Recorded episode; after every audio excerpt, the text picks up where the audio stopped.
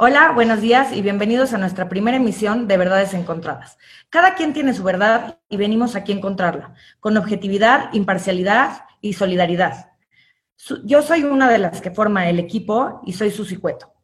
Soy activista y luchadora social, fundadora de Mujeres Solidarias y también está con nosotros Marimar Cosío y Lupita Osejo. Marimar, ¿te puedes presentar, por favor? Hola a todos, gracias por esta oportunidad de programa. Soy Marimar Cosío, abogada por la Escuela Libre de Derecho y estoy especialista en prevención del acoso laboral y sexual en las empresas. Por otro lado, también fundé el grupo de mujeres empresarias y algo más, que después de cuatro años somos actualmente 53 mil mujeres. Y eh, doy la palabra a mi compañera Guadalupe Osejo. Hola a todos, antes que nada, muchas gracias por escucharnos. Yo soy Lupus Osejo, soy antes que nada esposa y mamá de Santiago. Eh, soy fundadora de Aliado Oportunidades, que es una AC que se enfoca en la prevención de, violencia sexual infantil. Muchas gracias. Doctor, le agradezco muchísimo si se presenta. Claro sí, con todo gusto. Soy Luis Felipe Díaz Barriga, yo soy psicoanalista lacaniano, eh, soy psicoterapeuta y eh, pues he estado trabajando ya a lo largo de 25 años en este medio. Y vamos, estoy placer para mí estar con todos ustedes en este programa de Verdades Encontradas. Les recordamos que nos pueden escuchar por Instagram, Twitter, YouTube, streaming en Radio 13 Digital y también streaming audio en www.radio13.com.mx. El día de hoy vamos a platicar sobre la verdad de las familias homoparentales y para esto tenemos apoyo Bastida y a Linda de Bastida. ¿Cómo están? Hola, ¿qué tal? Mucho gusto. Pues muchas gracias por la invitación por tenernos aquí y pues de todo corazón abiertas y agradecidas para poder contestar todas sus preguntas. Muchas gracias por la invitación. Pues sin más que, para no dar, dar más tardados en este tema, eh, quiero dar una pequeña introducción del tema legal. Como saben, en el 2006 se aprueba la ley de sociedades de convivencia, donde ya no se habla de una unión entre mujer y hombre, sino que se habla de una unión libre entre dos personas. Eh, entra en vigor en 2007 tenemos actualmente cinco estados que nada más son pocos, ¿no? Que son Coahuila, Michoacán, Quintana Roo y Nayarit, que reconocen la unión de entre mujeres y hombres del mismo sexo. Y en el 2010, eh, la Corte, la Suprema Corte de Justicia, dice sí, sí a que las parejas homoparentales adopten. Eh, quiero hacer mucho énfasis en este punto ¿Por qué dijeron los ministros de la Corte que sí a la adopción homoparental? Primer punto y argumento era, si decían que no, era eh, hacer constitucional la discriminación. Es un punto muy importante. Y el segundo, derechos humanos, que como hemos visto a nivel mundial está en boga. Es un derecho a la igualdad, un derecho a la libertad de expresión y el último más importante, no podemos legislar y no podemos discriminar en base a la orientación sexual. Y aquí va eh, mi primera pregunta que la CONAPRED hace dos años hizo una encuesta en todo México diciendo, ¿está usted o no de acuerdo en que las parejas homoparentales adopten? El 53.8% dijo no, no estamos de acuerdo. Entonces mi pregunta es para, para Linda y para Apoyo Bastida, ¿cómo ven la situación en México? ¿Ustedes lo viven, lo han vivido? ¿Estamos atrasados? ¿Qué puede hacer la gente y los legisladores para que ya reconozcan y acepten el matrimonio igualitario en más estados y la adopción? Adelante. Bueno, este, en nuestro caso no fue por adopción, fue por inseminación in vitro. este, puesto que fueron mis óvulos y compramos la muestra de un donador y así fue como los, los juntaron y se los pusieron en el vientre a, mi esposa. Así fue como tuvimos a unas mellizas. Y nuestra, eh, eh, las mellizas de un año y medio ahorita. Y nuestra hija más grande de cuatro años. Ella es hija de mi esposa y de su primer matrimonio. Ella antes de mí estuvo casada con un hombre y de ahí salió la primera hija. Perfecto. La hija vive con ustedes. La hija vive con ustedes. Sí. Perfecto. ¿Cómo han vivido el tema eh, de cómo lo recibe la sociedad? ¿Cómo ven el tema de la en, en México? O sea, ¿cuál es su vivencia de cómo estamos en este país en esos temas? Bueno, nosotros la verdad es que nunca hemos tenido ningún tema de, discriminación. Este, hemos tratado de meter, por ejemplo, la, a la grande, siempre en escuelas que son, que son muy inclusivas, todas las mamás de, de sus amiguitos nos han recibido muy bien, al igual que en donde vivimos. Este, no hemos tenido realmente ningún tema por ahí, siempre hemos tenido una aceptación muy bonita. Eh, sin embargo, sí hemos visto mucha gente que está luchando todavía por poder casarse, poder este, hacer todo este tema de a lo mejor inseminación, el in vitro, adoptar, que no sé, yo creo que al final del día México todavía le falta para poder llegar a ese punto de aceptación hacia cualquier persona, no importa realmente la orientación o la religión o lo que sea. ¿Y cuál creen que sea como el origen de que estamos tan atrasados en materia de, de legislación y también en temas sociales? O sea, ustedes que lo han vivido. Pues yo creo mucho que es por el machismo. Yo, mi forma de ver las cosas es que creo que las mujeres somos mucho más aceptadas que los hombres, porque pues muchas personas, o sea, nos ven, digámoslo, como, ay, sí, son amiguitas, como está muy bien, no importa. Cuando ven dos hombres, y es como, ay, no, eso no está bien. Y entonces, por ser mujeres, creo que sí nos ha sido mucho más fácil y, y te digo, también cuidamos mucho el no, no estar exponiéndonos. No somos unas personas que somos exhibicionistas, sino todo lo contrario. Nosotros decimos que nuestra, nuestra preferencia sexual es de la puerta para adentro. Entonces, lo que hagamos dentro es, no, tiene, no tiene por qué saberlo nadie. Digo, saben que estamos casadas, pero vamos a los festivales o cosas así en las escuelas y no, obviamente no estamos dando besos, ni mucho menos. Vamos como, como cualquier persona. Sí, ahorita lo que estábamos diciendo, no solamente en cinco estados de la República se acepta el matrimonio igualitario, que es una tristeza después de 14 años que entró en vigor el, la Ciudad de México. Y, ahora quiero dar al tema, al tema social, donde Guadalupe te cedo la, la palabra. Bueno, antes que nada, este, Linda, y eh, bienvenidas y gracias por, por esta oportunidad. Doctor, en el tema, hablando del tema social, los argumentos principales eh, para estar en contra de esto es que los niños pueden desarrollar tendencia y también el argumento de que tienen dificultades para socializar, que pueden sufrir de bullying, que ellos mismos pueden tener, se pueden enfrentar como a todo este tipo de, digamos, de problemas. Al día de hoy usted eh, nos podría aclarar esto, no hay un estudio serio que compruebe esto. ¿Qué nos puede decir del tema social? Bueno, en, el tipo social, este, obviamente hay mucho prejuicio y, y toda la gente tiene pienso yo, el derecho de opinar y, de decir sobre lo que cree.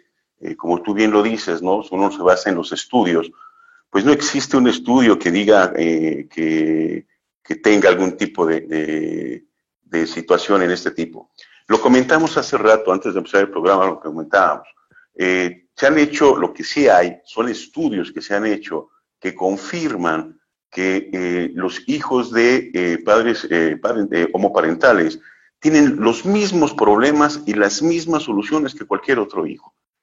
Cualquier persona, cualquier hijo eh, está expuesto al bullying por diferentes motivos. Eh, no significa que un, hijo de una familia homoparental no va a tener bullying. Inclusive, una de las recomendaciones es advertirles que probablemente puedan caer en el bullying debido a la situación social, no porque este, sea algo especial. Es como una persona con cualquier otro rasgo sujeto de bullying en una escuela, es exactamente lo mismo. Pero el, el, estudio que sí existe, insisto, es que son los mismos problemas y lo más importante, las mismas soluciones. O sea que es una normalidad tremenda con la que se tratan a estos.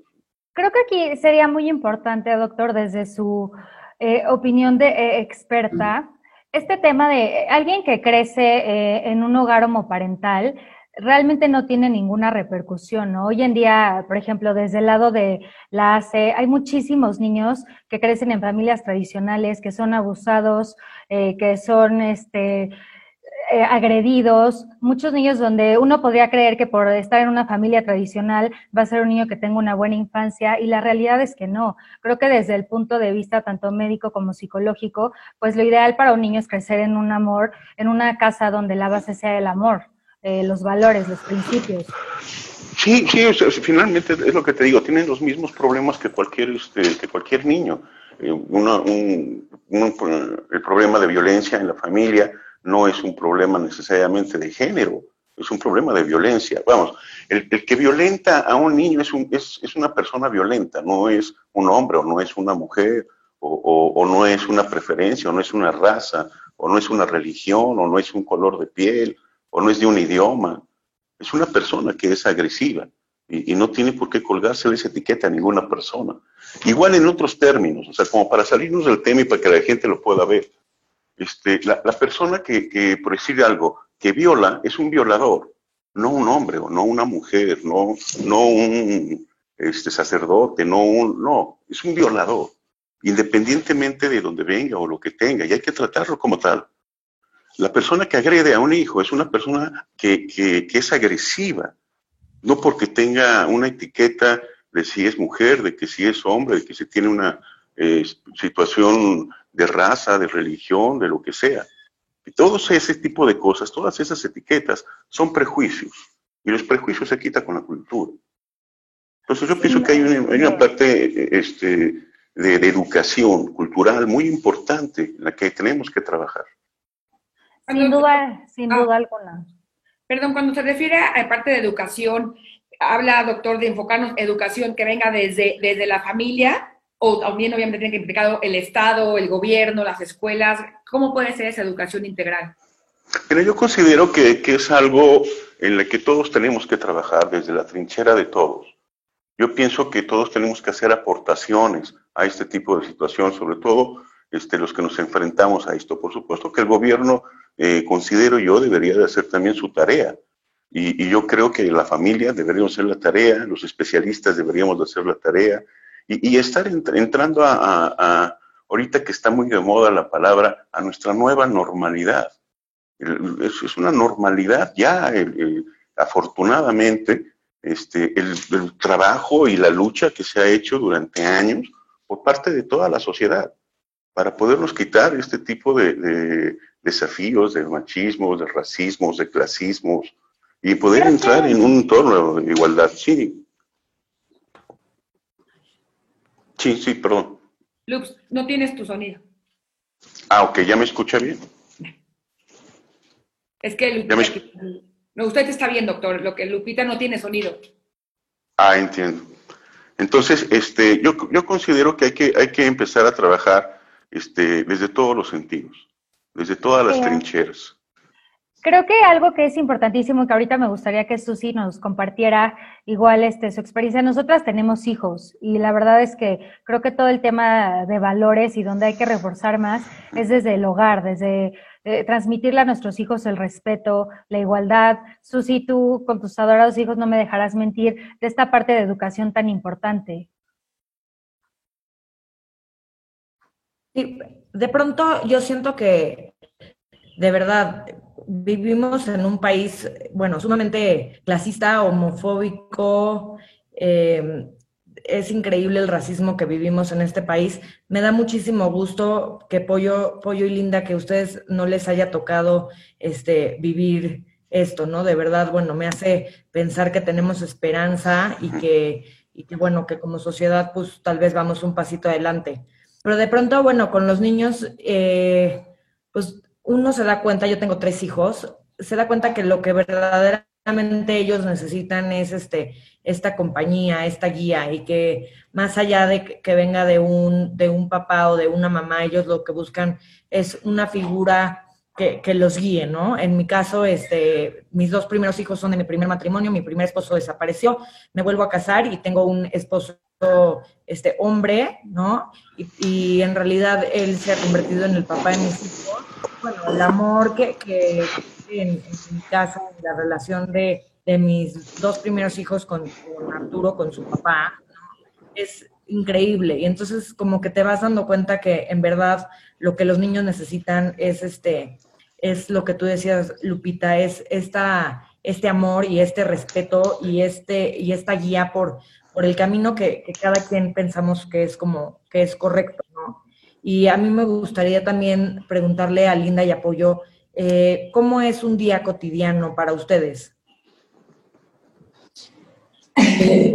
bueno, nosotras, este, la verdad es que tratamos de estar todo el tiempo con las niñas, con las tres. Normalmente este, son las clases de la, de la niña mayor, ¿no? Ella se queda en clases, de mientras pues yo nos vamos a bañar a las niñas, hasta las mellizas, ya desayunamos todas en familia. Ahí este, la, la, mayor por lo general se sale a jugar con los vecinos, que son también muchos niños. Este, ¿Qué más? Comemos. Comemos, sí, y mucho, eh, nos gusta mucho el lugar en donde vivimos porque solamente somos 10 casas y nadie sale, nos estamos cuidando muchísimo todas las casas. Y lo que nos gusta es que es como si fuera una familia muy grande, nos han aceptado muy bien. Yo, yo al principio cuando llegamos tenía un poco de miedo porque dije, híjole, es que los vecinos se van a dar cuenta que llegó una familia homoparental y qué pasa si sus hijos les prohíben jugar con nuestra hija. Y la verdad es que no, todos han sido un encanto y nos han abierto las puertas de su casa con sus hijos, vienen, juegan.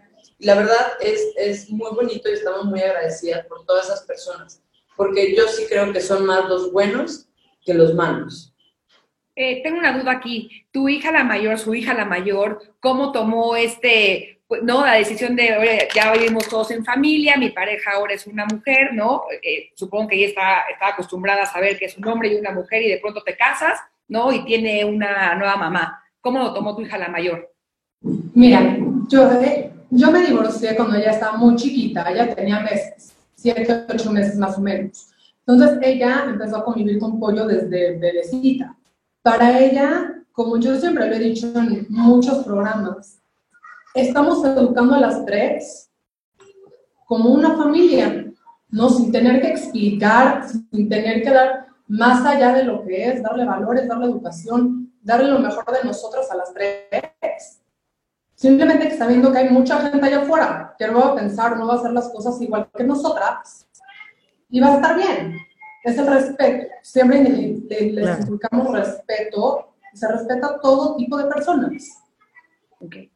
Y ahorita la pregunta que yo te hice, la pregunta que hice es porque te quería compartir que mi día a día es igual que el tuyo, ¿no? Mi, yo también me despierto, mis hijos si toman clase por Zoom o se van a la escuela, o sea, al final del día creo que la educación que yo les estoy dando a mis hijos, que yo tengo un, es, un matrimonio eh, con un hombre y yo, ¿no? Es el mismo, es la misma educación que le estás dando tú a tus hijas ¿Me explico? Entonces, lo que yo quiero hacer notar aquí, y mi verdad es que, aquí lo, importante, como siempre, es el amor y el respeto, como tú lo dijiste, ¿no?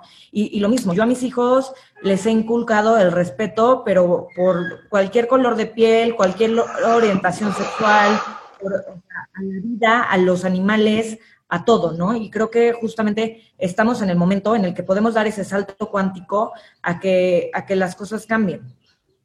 Yo, aprovechando eh, la, la, intervención de Susi, por ejemplo, en esto que platicamos con Pollo y con Linda, de la parte de no es necesario dar explicaciones porque al final son niños que están siendo educados como cualquier familia. Y lo que comentábamos este, con el doctor es, y me gustaría que nos reiterara, eh, uno de también de los argumentos por lo que se está en contra es porque dicen que se necesita la figura paterna, la figura de un hombre. Eh, cosa que pues aquí el doctor le agradecería si nos eh, comenta que esto no es cierto.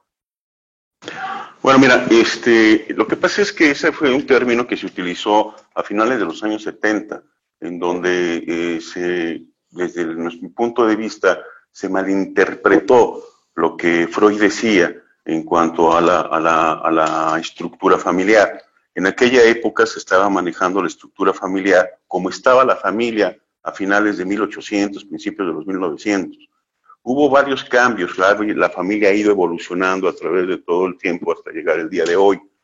Este, en realidad lo importante no es la imagen paterna, se manejó durante muchos años este concepto, que un hijo ocupaba una imagen paterna. Inclusive te comentaba que yo mismo atendía a una pareja de mujeres también que querían adoptar a un niño. Y ellos decían, nosotros no dudamos de ninguna manera de darle ese cariño y ese amor al niño. Nosotros deseamos tenerlo. Y además, eh, el, la, ¿cómo te dije? El requisito número uno para poder tener un hijo es desear tenerlo. Eh, era, ellos lo tenían ahí, pero decían, no me gustaría que le causáramos un daño a, a nuestro hijo por aquella cuestión de que no existe una imagen paterna. Bueno, El término está un poco equivocado. Lo que sí se necesita es una función paterna. El padre y la madre eh, tienen una función y esa función es la que nosotros tenemos que, rescatar, es la que, la que nuestros hijos necesitan como función. Voy a salirme de, la imagen o, de, la, de, esto que estamos hablando de la familia homoparental como para poderlo explicar. Una madre soltera, que es lo que eh, más común la sociedad está acostumbrada a enfrentar, una madre soltera deja a su hijo con la abuela mientras ella se va a trabajar. La abuela tiene la función del padre. ¿Qué es esto? La función del padre es cortar el, el cordón umbilical emocional que existe entre el hijo y la madre. La madre normalmente es la que cobija, la que, la que cuida, y cortar ese cordón umbilical, esa es la función que tiene el padre. ¿Qué significa cortar el cordón umbilical? Hacer todo lo necesario para que ese hijo sea independiente, valga por sí mismo, se enfrente a la vida por sí mismo. Esa es la función. Y esa función eh, la puede hacer la abuela, la puede hacer la tía, la puede hacer cualquier persona. Es, es una función importante. Normalmente, para verlo de esta manera, en la pareja hay una persona que tiende a ser más intelectual que emocional. La persona que tiende a ser más intelectual en cuanto a relación con el hijo es aquella persona que hace la función del padre. Ahora, la función de la madre es hacerle ver al hijo que como es, es digno de ser amado. Esa es la función de la madre. Como está, como es, vale lo suficiente y es digno de ser amado. Esa es la función de la madre. Entonces, las dos funciones se pueden dar en cualquier caso. En una pareja de, eh, padres o parentales, eh, de cualquier tipo, ¿no? Ya sean hombres, ya sean mujeres, hombre y mujer, de cualquier tipo se puede hacer estas funciones. ¿Cómo función? La gente lo malinterpretó, la gente hablaba de, una imagen como si tuviera que estar el hombre ahí presente y el niño tuviera que ver al hombre. No es necesario, no, no es por ahí, pero sí se requiere de una función. ¿Y, cuántos... ¿Y cuando es un matrimonio eh, de hombre y hombre es exactamente igual? Es exactamente igual. Hay una, hay siempre en la... Normalmente en la parte... La duda de que no sé, lo, dijeron Linda y Pollo al principio y estoy siendo completamente honesta. O sea, yo preferiría que, que, sea una mamá y una mamá que un papá y un papá. O sea, entonces quisiera entender cómo es que es igualito. Porque, porque es por función. Haz de cuenta, este, no es la imagen del hombre o no es la imagen de la mujer la que el niño necesariamente ve Normalmente una, una, de las personas, insisto, tiende a ser más emocional y una persona tiende a ser más intelectual. Eh, en, la, en, la, en, la, relación, por ejemplo, de, la pareja hay una persona que eh, cuida un poco más al, al, hijo en las cuestiones emocionales. Te voy a poner un ejemplo. Eh, de repente este, hay que salir a, al trabajo o ir a, ir a la escuela, por decir algo. Y siempre hay mente una persona que dice, este, pues hay que llevarle el sándwich, hay que ponerle la manzana, hay que llevarle esto al hijo. Y siempre hay otra persona que dice, mira, ya es tarde, vámonos. Práctico. no hay nada que, vámonos, hay que hacerlo. Sea hombre o mujer. Es como todas las, como todas las relaciones, ¿no? Como todas las relaciones. Por ejemplo, Linda. Y esa función, o sea, el, el, que dice, así está, vámonos, es el que corta el cordón umbilical, el que dice, un día mi hijo y mi hija van a crecer y van a tener su propia relación. Y entonces tienen que estar preparados para eso. Un día no vamos a estar nosotros y va a ser dependiente de ellos. De manera instintiva, claro, no como lo estoy diciendo, pero lo piensan de manera instintiva. Entonces, hay alguien que es más, vamos a ponerlo así, hay alguien que es más severo, hay alguien que es más rudo. Eh, siempre hay alguien que, ah, te portaste eh, mal o hubo cualquier cosa, te vas a la cama sin cenar. ¿Y ahí quién es? Y hay otra persona que le lleva el sándwich a escondidas, ¿no? Y en el caso de ustedes, de, Linda y de Pollo, ¿cómo, ¿cómo es con ustedes? Antes de contestar eso, en verdad quiero agradecer muchísimo al doctor que nos está también explicando esto a nosotras, porque hasta ya estando casadas, teniendo hijos, en algún momento sí decíamos, pero ¿qué pasará si no llegan a tener esta figura como de hombre, ¿no? ¿A qué, ¿Cuáles podrían ser las consecuencias? Además, y bueno, contestando tu pregunta. Sí, es que fíjate que muchas personas dicen, bueno, ¿quién es el hombre en la relación? no hay hombre en la relación. Yo, a mí me encanta el pelo largo, las pestañas, soy muy así y mi esposa también. Las dos somos muy femeninas a nuestro, a nuestro modo. Pero ahorita que nos lo explican así, nos sentimos súper identificadas, porque sí, yo soy la parte intelectual, yo soy la parte de, te caíste, bueno, ya, no pasa nada, arriba, arriba, arriba, vamos, ya sabes, y Linda es de, no, ven, mi amor, déjate abrazo y te doy un besito. y yo soy de, no, te raspaste, vamos por el mertiolate, soplate para que no te duele. Ya sabes, como más, más pragmática. Yo soy mucho más pragmática y Linda sí es de las de, le llevo el sándwich porque no sé nada, entonces lo llevo a la recámara. Mucho más así. Pero eh, quisiera hacer una, pequeña intervención. Eh, me da mucho gusto eh, este programa y este tipo de programas, nada más por ver la sonrisota que se les salió ahí de ustedes ahorita que estamos hablando de esto. Eso es justamente ese foro, ¿no? Porque sé que cuando nos escuchen va a haber muchísimas parejas como Linda y Pollo que, que de pronto, aún casadas, como tú dices, no siguen teniendo esas dudas. O... Entonces, gracias, doctor, gracias a Linda y a Pollo. Y tengo otra duda. Ustedes, Linda y Pollo, eh, llevaron a, tu hija la mayor, a su hija la mayor, a, antes a terapia, un psicólogo. Si tiene una duda usted, doctor, ¿se recomienda llevar al doctor, al psicólogo, a, los niños para que les expliquen, o mejor no, o hasta que pase algo? ¿Cómo Fadi, no? Eso fue algo que no, no la llevamos al psicólogo. Lo que hicimos nosotras fue explicarle que hay diferentes tipos de familia, que hay familias que es papá y mamá, hay familias que solamente es papá, hay familias que solamente es mamá, hay familia de, de mamá y mamá. Pues entonces, lo, ella, ella lo empezó a entender muy bien y justo porque yo tengo un primo que es soltero, su esposa se fue y le dejó cuatro hijos y entonces la, la chiquita, bueno, la, la, de cuatro años me decía, ¿y su mamá? Yo le decía, ellas no tienen, ella no tiene mamá, es una familia que solo es papá. Entonces ella lo empezó a entender muy bien y no tuvo ningún problema. De hecho, en la escuela es muy importante. Yo lo que sí creo que es indispensable meterlos a una buena escuela para que esto sea muy abierto, muy, o sea, nos gustó mucho que una vez en un dibujo que estaban haciendo de cómo es su familia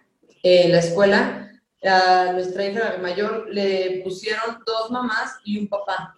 Y ella estaba muy contenta y su dibujo lo pusieron en la pared. Entonces eso nos hablaba de mucha inclusión.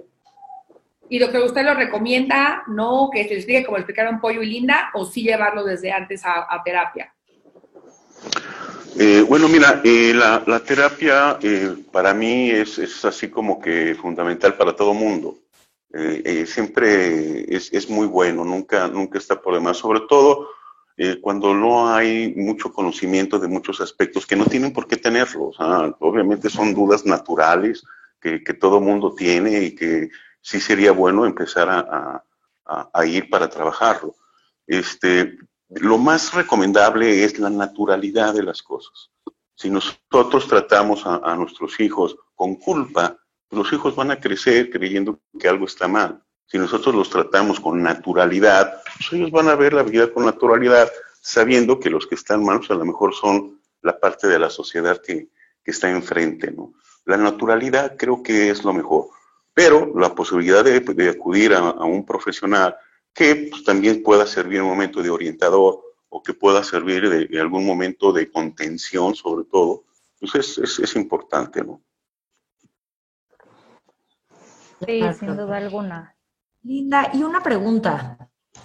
¿Cómo reaccionó el papá? El, esta pregunta la hago porque siento que de pronto está sucediendo que hay parejas heterosexuales que de pronto en el matrimonio descubren que uno de ellos es homosexual, ¿no? Y ya tienen hijos y bueno, y de pronto ya el divorcio y todo, y como que me gustaría saber cuál fue la reacción de, tu ex esposo al enterarse de, tu orientación sexual y, con tu hija, ¿no? O sea, ¿cómo reaccionó él? Mira, para al principio fue una gran sorpresa para él, no el decirle que yo ya tenía una pareja mujer, pero lo aceptó bien. La verdad es que no hubo tanto, como tanto problema. Él sabía que me gustaban las ya lo sabía. Este, yo me consideraba bisexual cuando me casé. Este, y lo tomó muy bien. La verdad es que los tres, tanto Pollo, mi marido y yo, una muy buena relación, aún más por nuestra hija. Este, bueno, tan así que siempre lo decimos, ¿no? Suena como broma, pero él fue uno de los testigos de, nuestro, de nuestra boda civil, ¿no? Él, él apoya siempre, siempre 100%, pero creo que hemos sido afortunados en eso también. Y cabe mencionar que eh, él es un tipazo, yo me llevo increíble con él. O sea, te puedo decir que es de mis mejores amigos, de lo bien que me cae, lo invito a comer, este, nos divertimos, le canta a las, a las mellizas, es, es muy, muy, es una persona muy educada, muy buena gente, yo lo quiero muchísimo, nos llevamos increíble. A mí cómo me gustaría ver este tipo de testimonios, porque creo que con este tipo de entrevistas y con lo que dice el doctor, el tema social creo que va mucho más avanzado que el tema legislativo, ¿no? O el tema, o el tema legal.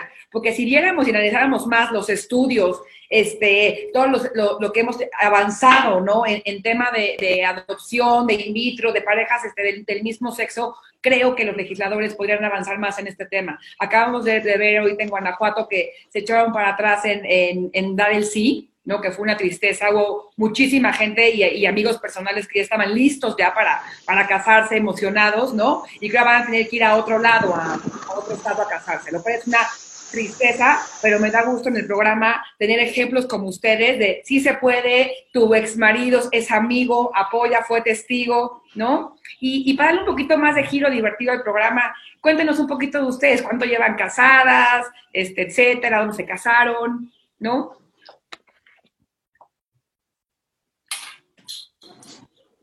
Creo que se quedó.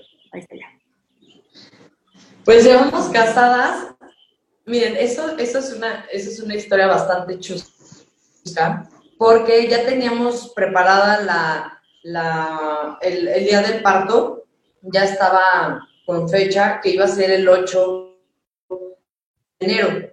Entonces yo me fui a comer con mis papás y todo, y les dije, es que yo quisiera que, que Linda se casara conmigo, shalala todo, ¿no? Y mis papás me apoyaron al 100, me dijeron, vamos a hacer algo, ¿por qué no se casan el 8 y que el 10 nazcan las niñas, así van a nacer bajo matrimonio?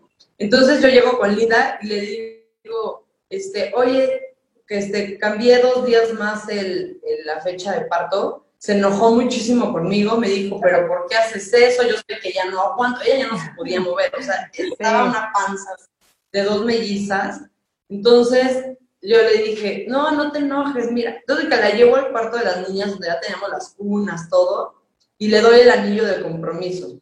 Ah. Entonces ella, ella se, se emocionó muchísimo y le dije, pasado mañana nos casamos. Nos casamos en casa de mi papá, así, rapidísimo, y a los dos días nacieron las niñas. Entonces, fue, fue muy bonito. entonces llevamos un año y medio casados. Ay, qué padre. La verdad es que algo que comentas aquí que me encantó y que como decía Marimar, creo que es una historia para transmitir esperanza.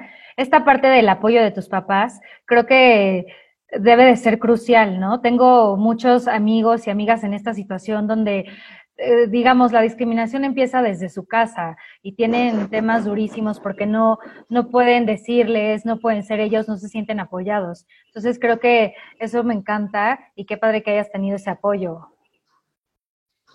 Que también te debo de confesar que al principio no lo fue tan así.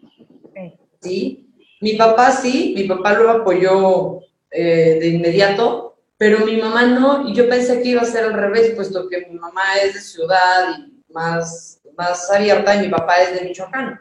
Y no, mi mamá fue la que le costó mucho más trabajo. Ella al principio como que me decía, no, es que mira, ¿por qué no intentas? ¿Por qué no pruebas estar con un hombre? Porque yo le decía, es que no, no es algo que yo quiera. Yo estaba muy decidida que no.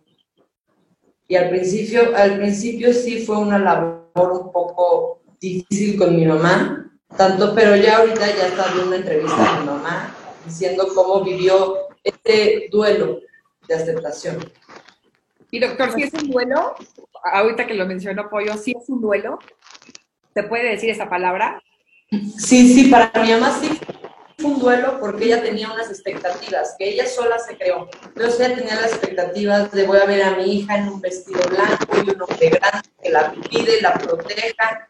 Aparte que yo soy una mujer muy alta, entonces mi mamá se imaginaba que me iba a casar con un hombre altísimo. Yo mido 1,84. Entonces, este, mi mamá se imaginaba que me iba a casar con un súper roble así, que me iba a cuidar y todo, y pues no fue así.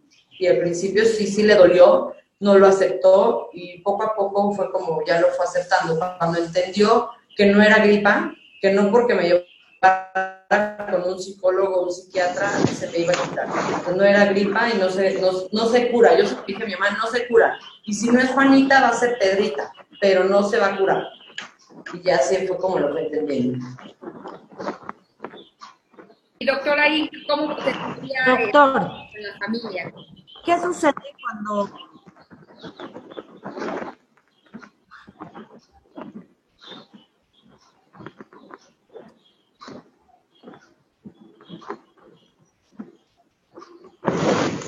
Ahí está Susi.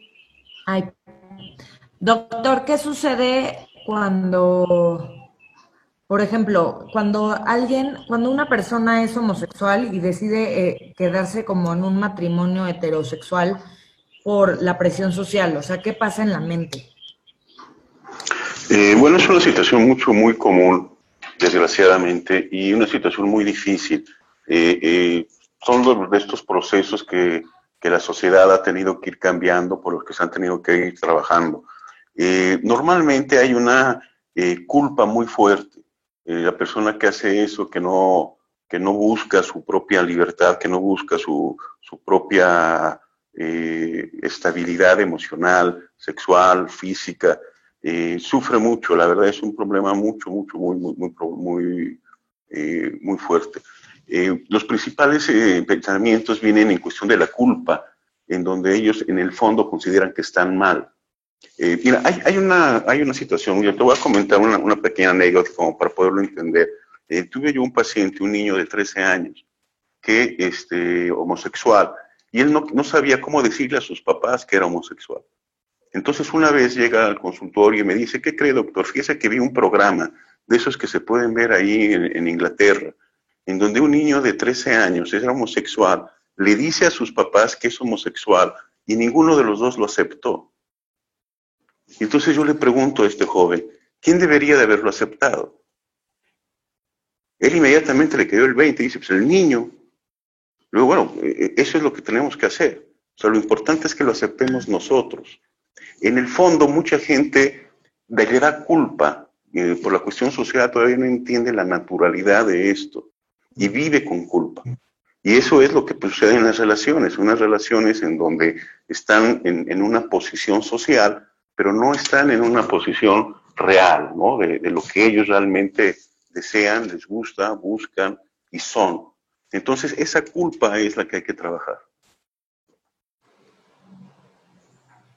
Eh, estamos ya a punto cortos un poquito ya de, de tiempo. Eh, Susi, no sé qué opinas de que empecemos con, me gustaría dar una conclusión. No, bueno, antes que eso, les le quieren preguntar Pollo y Linda algo al doctor, aprovechando que está con nosotros, una pregunta que puedan aplicar para otros este, participantes y que nos escuchen en radio, ¿no?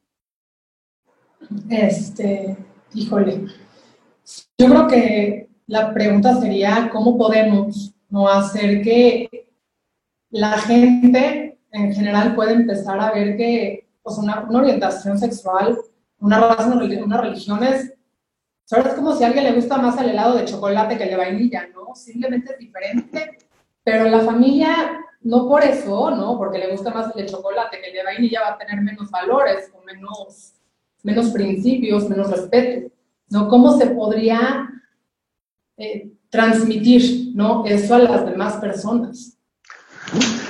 Me encanta la pregunta, me encanta la pregunta. Fíjate que esta es una de las principales dudas a las cuales nos enfrentamos todos los seres humanos en todas las circunstancias. normalmente nosotros queremos que los demás acepten lo que para mí está bien. Y esa es la, la lucha constante. Yo considero que lo más sano es ser auténtico. Lo mejor es ser tú. Lo mejor que puedes hacer por ti, por tu sociedad, por los tuyos, por la gente que tú quieres, es ser tú misma. O sea, tú misma es lo que te va a dar a ti esa seguridad, la que te va a dar a ti la posición de cambiar en el mundo, la que te va a dar a ti la fortaleza para seguir caminando. Hay mucha gente que, que lo discriminan por muchas cosas. O porque tienes dinero o porque no tienes dinero. Porque eres gordo, porque eres flaco. Porque eres güero, porque eres moreno. Por muchas cosas. Todos quisieran que nos aceptaran en todos los sentidos. Pero en realidad no se trata de los demás. La realidad se trata de ti. Lo importante es que tú te aceptes a ti misma, que tú seas auténtica, que tú seas tú. Y eso le va a dar la fortaleza para seguir caminando en este mundo. Te ponía el ejemplo de este paciente que yo tenía. Quería que sus papás lo aceptaran. Tenía 13 años. Imagínate lo que sufría este chavo.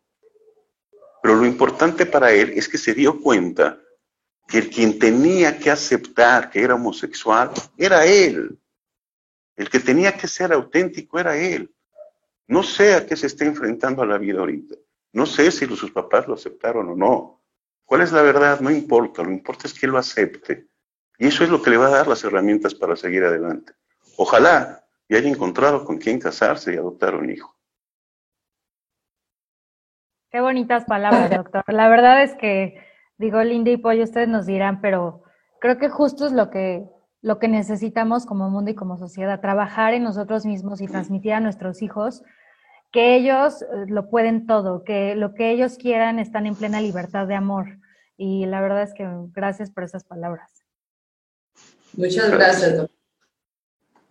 Muy bien, enhorabuena. Gracias. Y también quisiera mencionar algo, que muchas personas tienen este, esta, esta duda nos dicen, bueno, porque ustedes dos son gays, entonces sus hijas van a ser gays. No, no es así. es de verdad una pregunta muy común y no es así porque nosotras a nuestra hija, bueno, la mayor, le leemos cuentos y Disney y el príncipe y la princesa, tan así que un día llegó y nos dijo, el vecino es mi novio.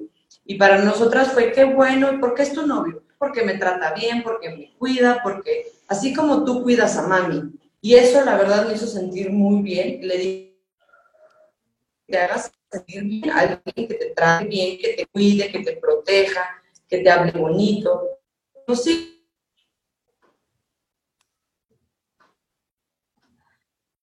Y pues mucho gusto de que no quiere decir que ella está buscando una pareja mujer, no, ella está buscando un hombre. Bueno, y aunque fuera así, también está bien, ¿no? Pero al final del día, como lo decimos mucho, o sea, nuestros papás,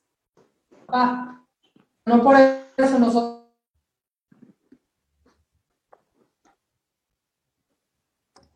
Se me, se, me pausó a mí. Sí, se congeló. Pero bueno, eh, ¿sí me escuchan ustedes? Sí, lo escuchamos perfecto, doctor. Ok, este, ok, muy bien. Me gustaría, eh, si hay alguien que lo quiere buscar, eh, ¿cómo lo puede contactar? ¿Me podría dar sus redes sociales? ¿Nos podría compartir sus redes sociales o cómo lo contactan? Claro que sí, con todo gusto. Mira, estoy este, en Facebook, en la fanpage como Luis Felipe Díaz Barriga. Eh, si alguien me quiere contactar por WhatsApp, mi WhatsApp es el 5533 46 77 74. Y también eh, preguntarles a Linda y Apoyo si, si alguien los, las quiere contactar, si alguien tiene alguna duda, si pueden acercarse a ustedes, si nos pueden compartir su fanpage de Facebook. Pues mira, este, lo nos pueden encontrar como B Family, que es B apóstrofe S Family. Ahí nos pueden contactar, estamos normalmente contestando los mensajes lo más rápido posible. Tratamos de hacer en vivos todo el tiempo sobre todas las dudas que tiene la gente, de repente para divertirnos nada más. Pero ahí estamos, siempre tratando de abrir un poco más la inclusión y el respeto en el mundo. Pues creo que hoy encontramos una verdad increíble y es que la base de todas las familias debe de ser solamente el amor y que no importa la orientación sexual, sino la, intención y, como decíamos, el, el amor con el que criamos a nuestros hijos. Les agradecemos, Linda y Pollo, por, por su tiempo, por compartir con nosotros. A usted, doctor Luis Felipe, de verdad es un gran doctor maravilloso. Eh, cuente con que lo recomendaré por siempre porque me encantó cada palabra que dijo. De verdad es un hombre sabio usted, así que se lo agradezco. A Marimari Lupita, eh, qué bonito, qué, qué, qué comienzo de, programa, qué comienzo de, historia y sé y estoy segura de que seguiremos encontrando verdades juntas de la mano y que este es un barco que apenas está zarpando para, para, para navegar muy, muy lejos. Gracias a todos. ¿eh? Gracias a todos. Muchas gracias. Muchas gracias. Muchas, gracias por habernos invitado, por, por abrirse, por por abrirlo también a todas las personas, porque es lo que queremos transmitir, que hay apoyo de parte de las personas, solamente hay que saber a dónde acercarse. Y muchísimas gracias por todas sus palabras, por sus preguntas, al doctor por sus, sus comentarios, de verdad, es lo que les decimos, ni siquiera nosotros nos habíamos dado cuenta que sí existe la parte intelectual, la parte emocional. Muchísimas gracias por, por enseñarnos que todos los días se aprende algo nuevo y muchísimas gracias por darnos un espacio. De verdad, muchas, muchas gracias. gracias. Linda y Pollo, tenemos que invitarlas a cenar un día de estos porque son divertidísimas, de verdad. también hacer playdates también, por favor. Justamente para, eso, para también hacer esa inclusión que, todos los niños eh, necesitan. Y pues les agradecemos muchísimo y les recordamos que nos pueden seguir por Instagram, Twitter, Facebook, streaming Twitch, streaming audio en www.radio13.com.mx y los esperamos el próximo miércoles para nuestro próximo programa de Verdades Encontradas. Les agradecemos muchísimo y también si tienen alguna duda pueden siempre escribirnos. Eh, por Instagram, Twitter, Facebook o YouTube. Muchísimas gracias. Gracias a todos. Gracias. gracias. Un beso.